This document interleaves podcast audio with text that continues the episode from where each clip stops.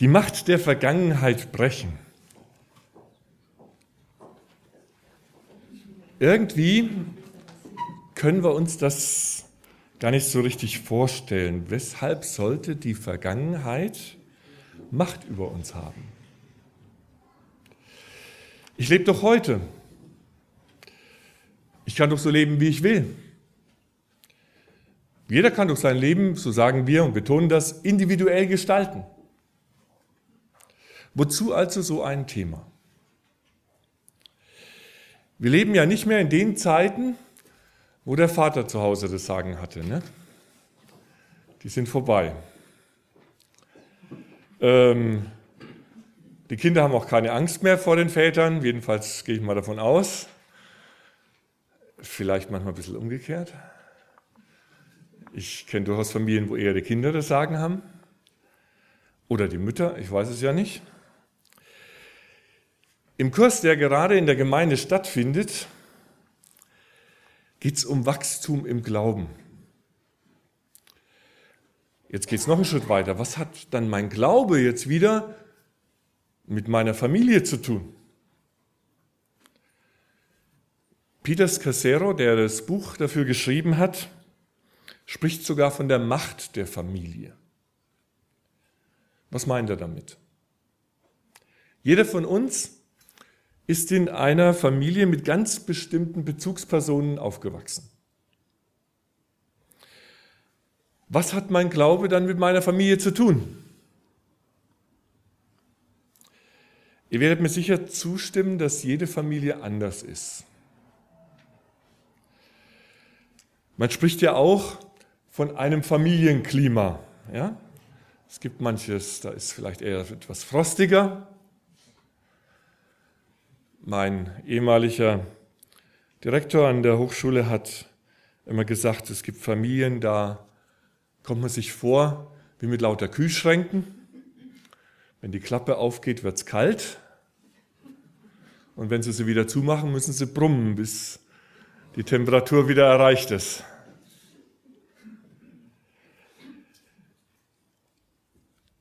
Es gibt aber auch andere Familienklimata, wo die Kinder sich was trauen.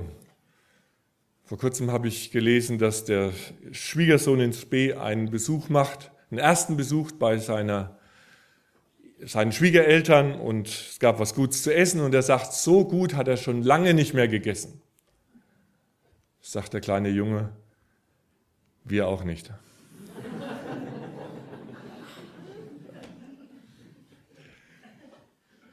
Familienklima, klimatische Bedingungen. Jedem ist, klar, dass ähm, der Schwede nicht unbedingt mit der Sizilianerin zu vergleichen ist. Das Klima wirkt sich irgendwie aus, auch äußerlich oder rein vom Emotionalen her. Jeder von uns ist sozusagen in einer bestimmten Klimazone in seiner Familie aufgewachsen. Und diese Klimazone Elternhaus, die hat uns geprägt. Die hat uns was mitgegeben. Und wenn wir dann unser Elternhaus verlassen, so wie es ja von Gott vorgesehen ist, ein Mann wird Vater und Mutter verlassen, sein Weib anhängen, was auch immer das heißt, ist jetzt nicht mein Thema, ähm, aber er wird das Elternhaus verlassen,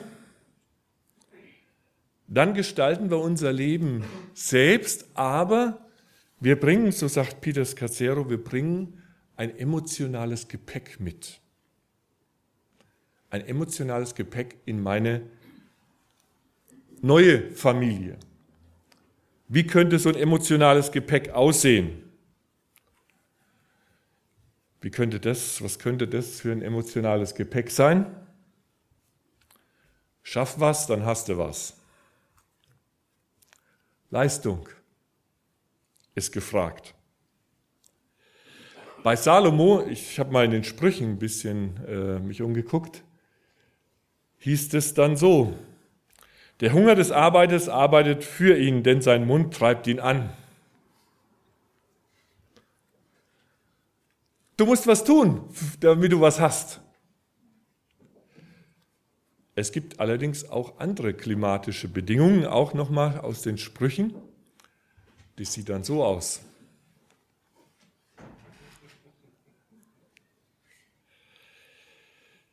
Es ist mir viel zu anstrengend, hat sogar mal ein äh, Kind aus unserer Verwandtschaft gesagt. Ja, als ich ihr Müsli essen sollte, Mama, du könntest mich auch mal füttern. Immer den Löffel da zu meinem Mund führen. Das ist so schwierig. Ja? Beim Salomo hört sich das so an. Der Faule steckt seine Hand in die Schüssel und es wird ihm sauer, dass er sie zum Munde bringe. Das ist ein Klima. Ich bin noch, noch zu faul zum Essen. Andere sind sicherlich in anderen klimatischen Bedingungen aufgewachsen. Und die spannende Frage ist, ob dieses Klima uns jetzt immer noch bestimmt. Auch dann noch bestimmt, wenn Jesus gesagt hat, folg mir nach. Lass dich in meine Familie eingliedern. Komm in mein Klima, in meine Klimazone, in die Klimazone einer Gemeinde. Die haben auch ihre eigenen klimatischen Bedingungen. Hat sich dann alles verändert, wenn ich Christ werde? Oder bringe ich dieses emotionale Gepäck mit? Und sag, nur mal angedeutet jetzt, in der Gemeinde, was gibt es hier zu schaffen? Ich helfe mit. Das wäre der erste aus dem ersten Klimazone. Wenn ich aus einer anderen Klimazone sage ich, mal sehen, was mir hier geboten wird. Ja? Lasst mal rüberwachsen. Das bringen wir mit. Das bestimmt auch unseren Glauben.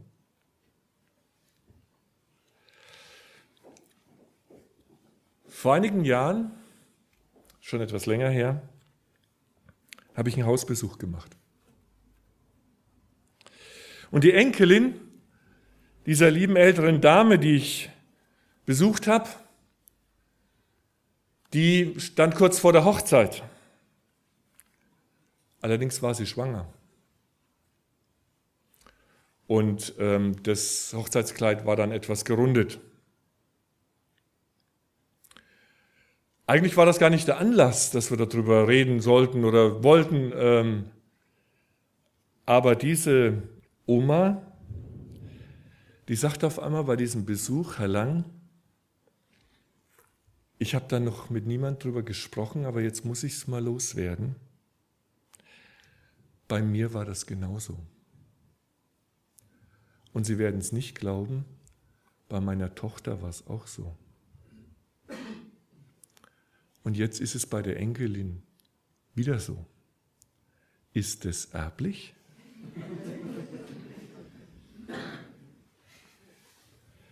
Also da konnte ich sie beruhigen, das ist nicht erblich aber es hat mich schon auf der anderen Seite nachdenklich gemacht. Vor allen Dingen nachdenklich gemacht, weil sie sagte, da habe ich noch nie mit jemand drüber gesprochen. Ist das so, dass wir Christen über das, was uns peinlich ist, mit niemand drüber reden? Was bedeutet das, wenn man ein Tabu daraus macht? Das hieß ja, dass diese Oma mit ihrer Tochter nie darüber geredet hat, wie das bei ihr gewesen ist.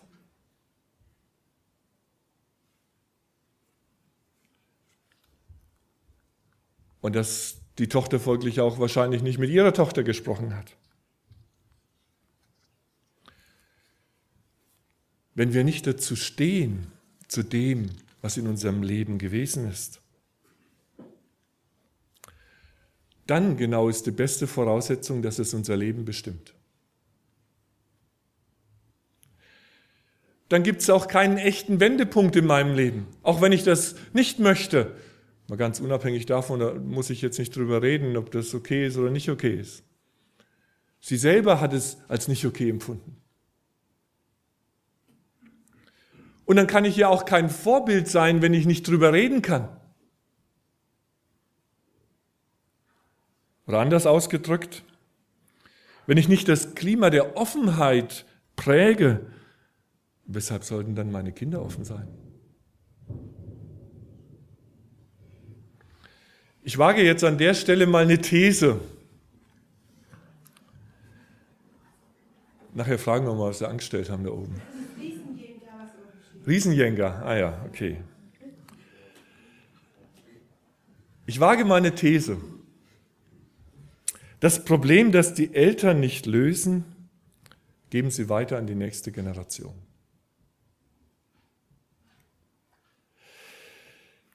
Noch ein Beispiel. Ich versuch, besuche eine verzweifelte Mutter. Und ihr Sohn hat eine klare Berufung gehabt.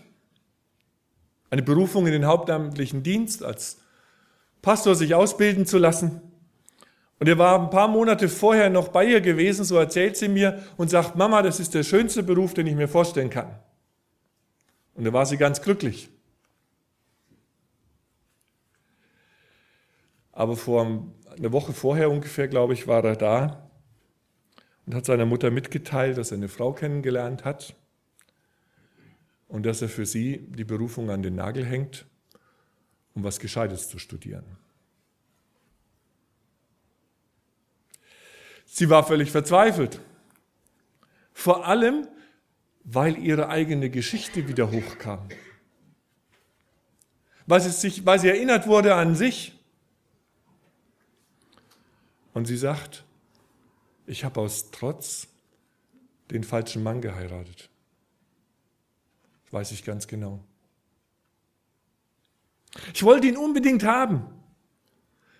Und ich wollte unbedingt durch ihn raus aus meinem Elternhaus, weg von den Eltern. Da war es so eng. Und ich habe auf niemand gehört, ich habe auf Gott nicht gehört, auf meine Eltern schon gar nicht. Ich wusste, dass es falsch ist, aber ich musste daraus. Und sie sagt dann, ich habe um Vergebung gebeten, aber ich weiß es bis heute nicht sicher. Hat er mich jetzt, mir jetzt vergeben oder bestraft er mich? Bestraft er mich jetzt wieder durch das, was mein Sohn macht?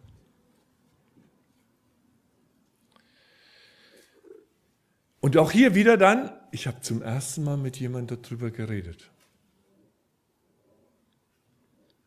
Sie hat es nicht leicht gehabt in ihrem Leben aufgrund dieser Entscheidung, denn der Mann, den sie aus Trotz geheiratet hatte, war Alkoholiker mit allen Nebenwirkungen, die dazugehören. Und sie hat es getragen in dem Wissen, ich wollte es so, es war verkehrt. Es war mein Trotz. Auf der einen Seite hatte ich unheimlichen Respekt vor der Frau,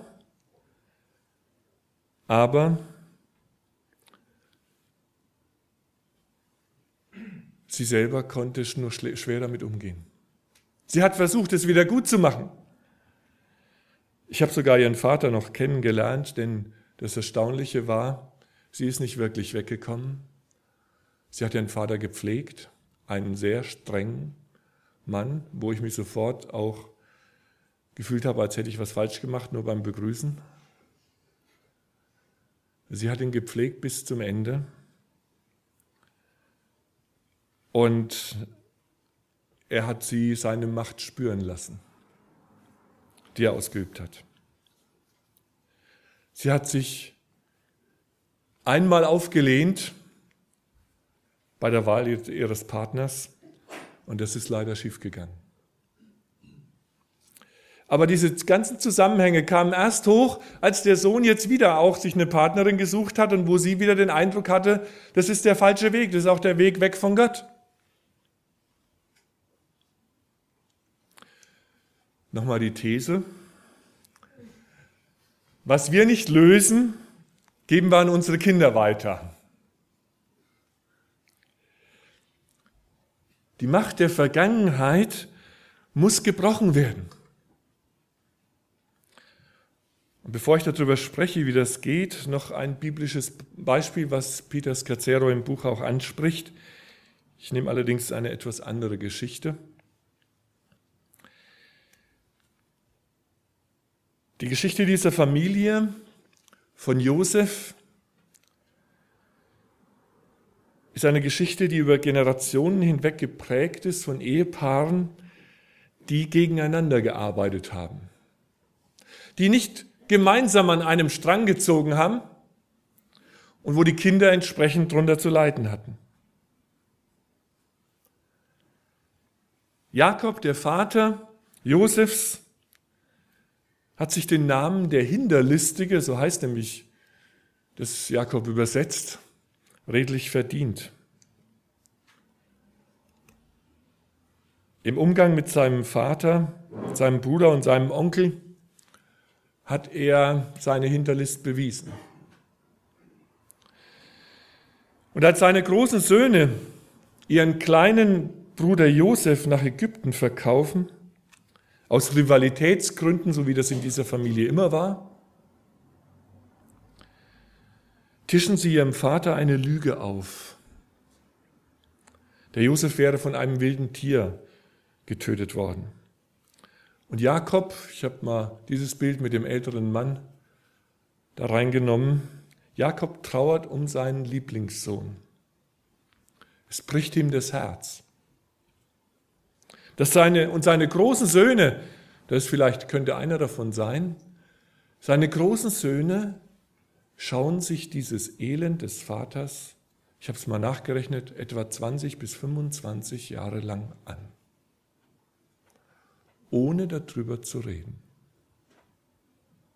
Sie gucken zu, wie ihr Vater innerlich kaputt geht aus Trauer über Josef und sie wissen ganz genau, was sie gemacht haben und sie reden nicht darüber. Tolle Familie, oder? Familienklima, emotionales Gepäck, was man mitnimmt, was uns prägt. Jeden Tag sehen sie ihren Vater trauern und schauen zu.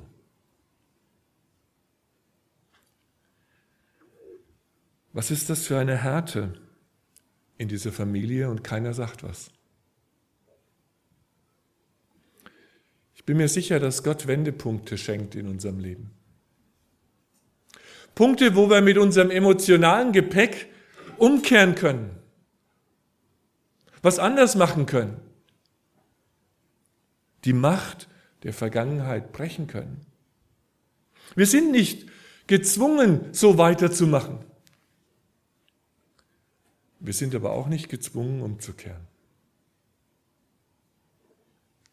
Man kann die Realität seines Lebens verleugnen. Die Realität seiner Familie, seiner Vergangenheit. Man kann davonlaufen. Man kann einfach schweigen. Das ist das Einfachste. Nicht darüber reden. Aber es ist eben nicht nur so, wie Psychologen das dann immer sagen, wenn du davonläufst, du nimmst dich selber mit. Man nimmt nicht nur sich selber mit, sondern man gibt es auch weiter an die nächste Generation. Ich gebe mein emotionales Gepäck auch weiter. Unweigerlich. Wenn ich nicht bereit bin, mich unter meine Fehler, meine Schuld zu stellen. Oder auch die Schuld meiner Väter, meiner Familie. Bei den Königen von Israel heißt es oft, wenn man in der Geschichte der Könige nachliest, er tat, was dem Herrn missfiel, wie seine Väter getan hatten. Genau. Er hat so weitergemacht, wie er es gelernt hat. Es war sein emotionales Gepäck und da hat sich nichts verändert. Es gibt aber einige wenige Könige, wo es dann heißt, er hat nicht das getan, was die Väter getan haben. Er hat sich tatsächlich verändern lassen.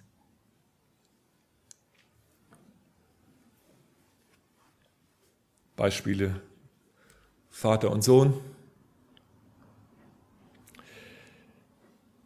In den zehn Geboten heißt es interessanterweise, dass wir uns keine Götzen machen sollen. Das wissen wir.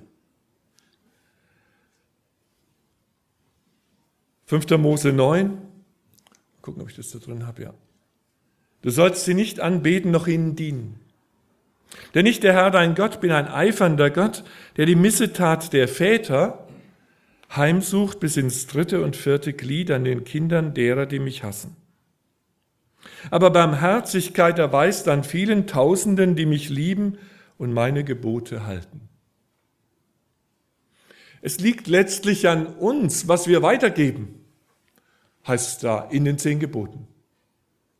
Ob ich das weitergebe, was Gott nicht gefällt, und es wird die dritte und vierte Generation noch bestimmen, oder ob ich mich leiten lasse von Gott und es wird noch weitergehen an vielen Tausenden, in die tausendste Generation wird der Segen noch zu spüren sein. Da liegt auch eine große Gewichtung drin, von Gott her schon. Er sagt, ich bin ja so bereit, den Segen weiterfließen zu lassen in deiner Familie. Viel, viel weiter als das Unheil. Aber er tut es nicht einfach ohne uns. Und auch so ein Tabu, was wir daraus machen. Wie in manchen Beispielen, die ich jetzt genannt habe, da habe ich noch nie drüber geredet. So ein Tabu kann zum Götzen werden, was wir anbeten. Ein Familientabu, da darf nicht dran gerührt werden. Da darf nicht drüber gesprochen werden. Die Macht der Vergangenheit besteht darin, dass sie nicht bekannt wird im Wesentlichen dass man sie verheimlicht, dass man sie verschweigt, dass man sie eben tabuisiert. Niemand darf darüber reden. Über den Missbrauch oder den Diebstahl, über das uneheliche Kind. Ich halte eine Beerdigung und dann kommen wir dran, wie viele Kinder hat der Verstorbene gehabt. Und dann heißt es so, ja, da war noch eine Tochter, aber da brauche ich nicht drüber reden. Sag ich, wie? Da war noch eine Tochter. Kommt die zur Beerdigung? Wissen wir nicht. Haben sie nicht eingeladen. Da war noch eine Tochter. Und die Vergangenheit behält ihre Macht. Glauben wir, dass wir das wegkriegen, wenn wir nicht drüber reden? Wenn wir nicht ehrlich werden? Ich versuche dann immer darauf hinzuwirken, dass man wenigstens dort ehrlich ist.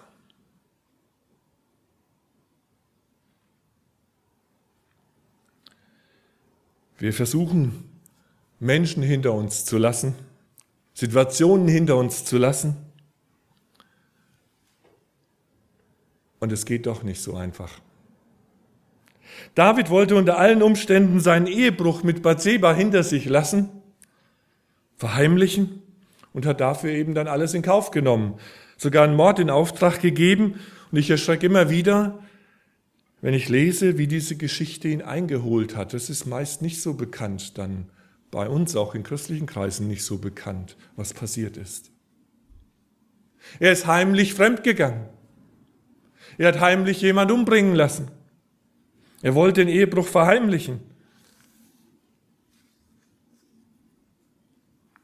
Und dann kommt sein Sohn später und tut im Grunde das Gleiche. Er vertreibt David, weil er nach dem Thron trachtet, nach Macht trachtet aus Jerusalem. Und er tut etwas, was man eigentlich nicht tut. Er nimmt nämlich die Ehefrauen, die Nebenfrauen, David hatte mehrere Frauen, die er in Jerusalem zurückgelassen hat, die nimmt seinen Sohn und begeht mit ihnen Ehebruch, aber nicht heimlich, sondern auf dem Flachdach des Palastes baut er ein Zelt auf und ganz Jerusalem kann zugehen, wie er mit einer, zusehen, wie er mit einer Nebenfrau seines Vaters nach der anderen in dieses Zelt geht. Da ist nichts mehr heimlich. Wir können der Vergangenheit nicht so entkommen, wie wir das denken. Auch wenn es nicht so offensichtlich wird. Wenn wir fliehen und uns davor verstecken, dann müssen es letztlich die Kinder ausbaden. Aber diese Macht kann gebrochen werden der Vergangenheit. Und zwar durch eines letztlich, durch die Wahrheit. Die Wahrheit wird euch frei machen, sagt Jesus. einen Strich unter die Geschichte machen, das wollen wir alle. Aber es muss ganz bewusst geschehen. Petrus schreibt, denn ihr wisst, dass ihr nicht mit vergänglichem Silber oder Gold erlöst seid von eurem nichtigen Wandel nach der Väter Weise, sondern mit dem teuren Blut Christi als eines unschuldigen und unbefleckten Lammes. Erlöst von eurem nichtigen Wandel nach der Väter Weise. Darum geht's. Das ist durch Jesus Christus möglich. Und Jesus sagt, die Wahrheit macht euch frei an der Stelle. Dafür bin ich gestorben, nicht für, dass ihr weitermacht, dass ihr es weiter verheimlicht. Ich bin dafür gestorben, dass ihr es offenlegen könnt. Dafür ist mein Blut geflossen. Ich bin so froh, dass ich mit den beiden Frauen, von denen ich erzählt habe am Anfang, die zum ersten Mal über ihre Geheimnisse und ihren Ungehorsam gesprochen haben, beten konnte, um genau das zu tun, das ganze Leben vor Gott zu bringen. Und ihnen auch sagen durfte, da wo wir unsere Schuld bekennen, wo wir uns zu unserem emotionalen Gepäck bekennen, da ist er treu und gerecht, dass er uns vergibt. Dass da ein neuer Weg eingeschlagen werden kann. Diese Frauen haben über 40 Jahre mit diesen Lasten gelebt und waren sich nicht sicher, ob sich da was verändert hat, ob ihnen vergeben ist, ob die Macht gebrochen ist.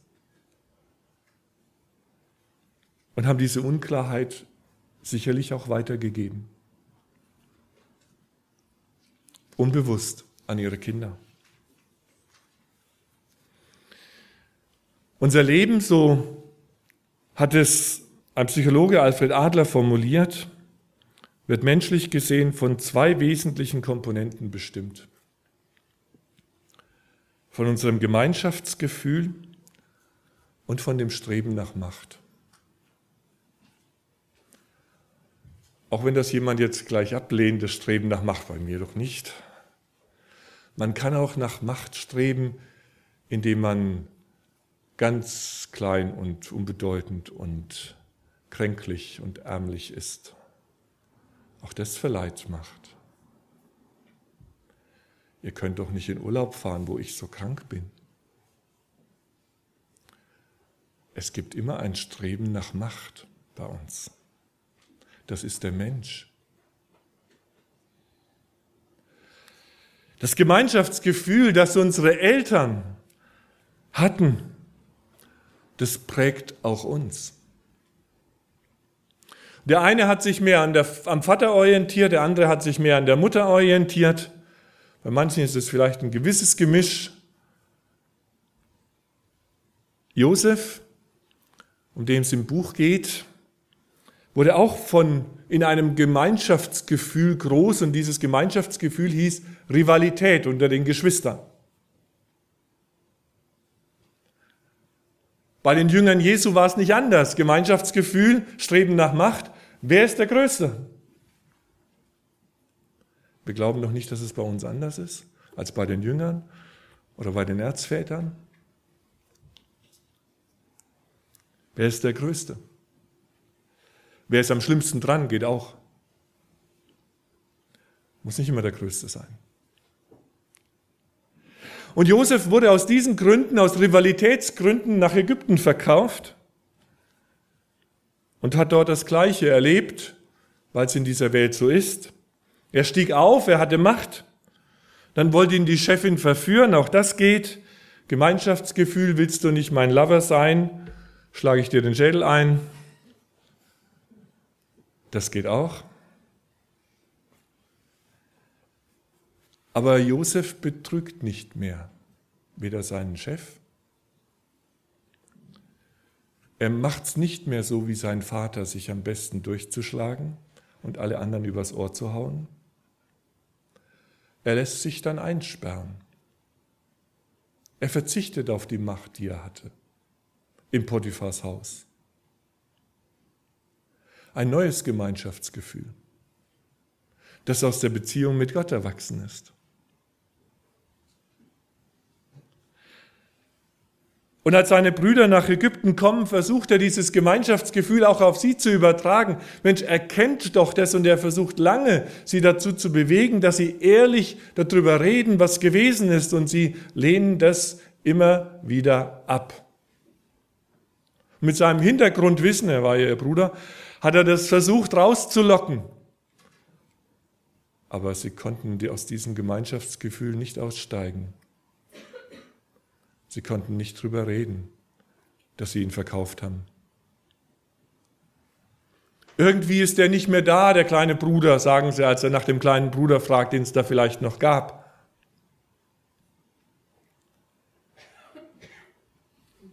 Und Josef gibt sich dann zu erkennen und sagt, ihr habt's böse gemeint, aber Gott hat's gut gemeint, ich muss mich nicht rächen.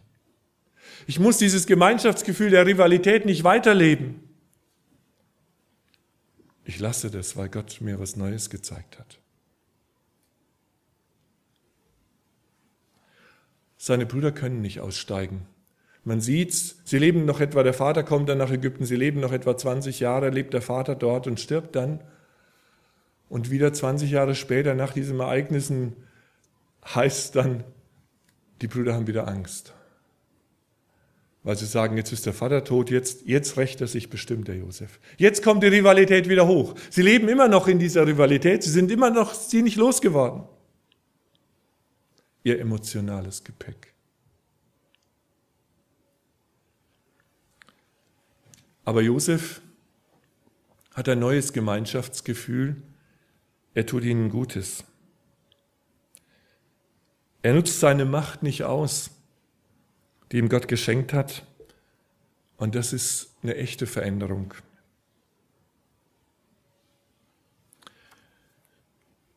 Wie denken wir über, wie denkt ihr über eure Familie?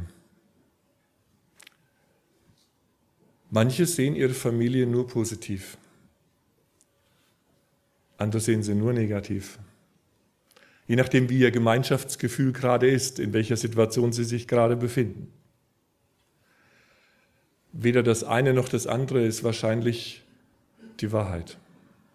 Traue ich mich mal so zu sagen, weil es das nicht gibt. Also lasst uns ehrlich werden über das, was war. Damit wir erlöst leben können von dem Wandel der Väter und von dem Sünden der Väter. Durch das Vertrauen auf Gott können unsere Wunden heilen, auch unsere emotionalen Wunden. Josef konnte das umsetzen im Vertrauen auf Gott und sagt, er hat es gemeint, mit mir gut zu machen. Ich bin in seiner Hand, ich bin nicht in der Hand von dem, was war, Macht der Vergangenheit gebrochen. Und ich bin auch nicht in der Hand, ich muss es selber in die Hand nehmen für die Zukunft. Ich überlasse es ihm und vertraue ihm. Er muss das Gepäck auch nicht mehr weitergeben an seine Kinder. Könnte ich noch weiter erzählen. Der Jakob versucht dann auch später noch, das wieder in die nächste Generation zu setzen, obwohl er schon blind ist, als er die Kinder segnet von Josef. Ähm, da überschränkt er die Hände und segnet wieder verkehrt und setzt die Rivalität wieder in die nächste Generation. Und so weiter. Er konnte sich nicht lösen, der Jakob. Es ist toll, dass Gott uns die Möglichkeit bietet, Wendepunkte setzt, aber es ist unsere Aufgabe, sie anzunehmen. Und nicht so weiterzumachen wie bisher, sondern zu Gott zu gehen und die Wahrheit zu leben, soweit uns das möglich ist. Und wenn euch etwas wichtig geworden ist heute, dann setzt es um und beginnt mit der Wahrheit. Amen. Herr Jesus, ich danke dir, dass du gekommen bist, dass du deinen Geist gesandt hast, der uns in alle Wahrheit leitet. Und ich bitte dich jetzt einfach, dass du in unseren Herzen diese Wahrheit aufdeckst, dass dein Geist zu uns redet und dass wir den Mut finden, vielleicht zum ersten Mal über das ein oder andere zu sprechen, die Macht der Vergangenheit zu brechen und das emotionale Gepäck, das wir mit uns rumschleppen, nicht weiterzugeben. Rühre unsere Herzen an und schenke uns den Mut, Herr, auf dich zu vertrauen. Und nicht darauf zu vertrauen, dass es nicht bekannt wird, dass es keiner weiß, dass es nicht offensichtlich ist, sondern auf dich zu vertrauen. Öffne uns dafür die Tür, Herr. Danke, dass du die Tür bist, durch die wir gehen können in ein neues Leben. Amen.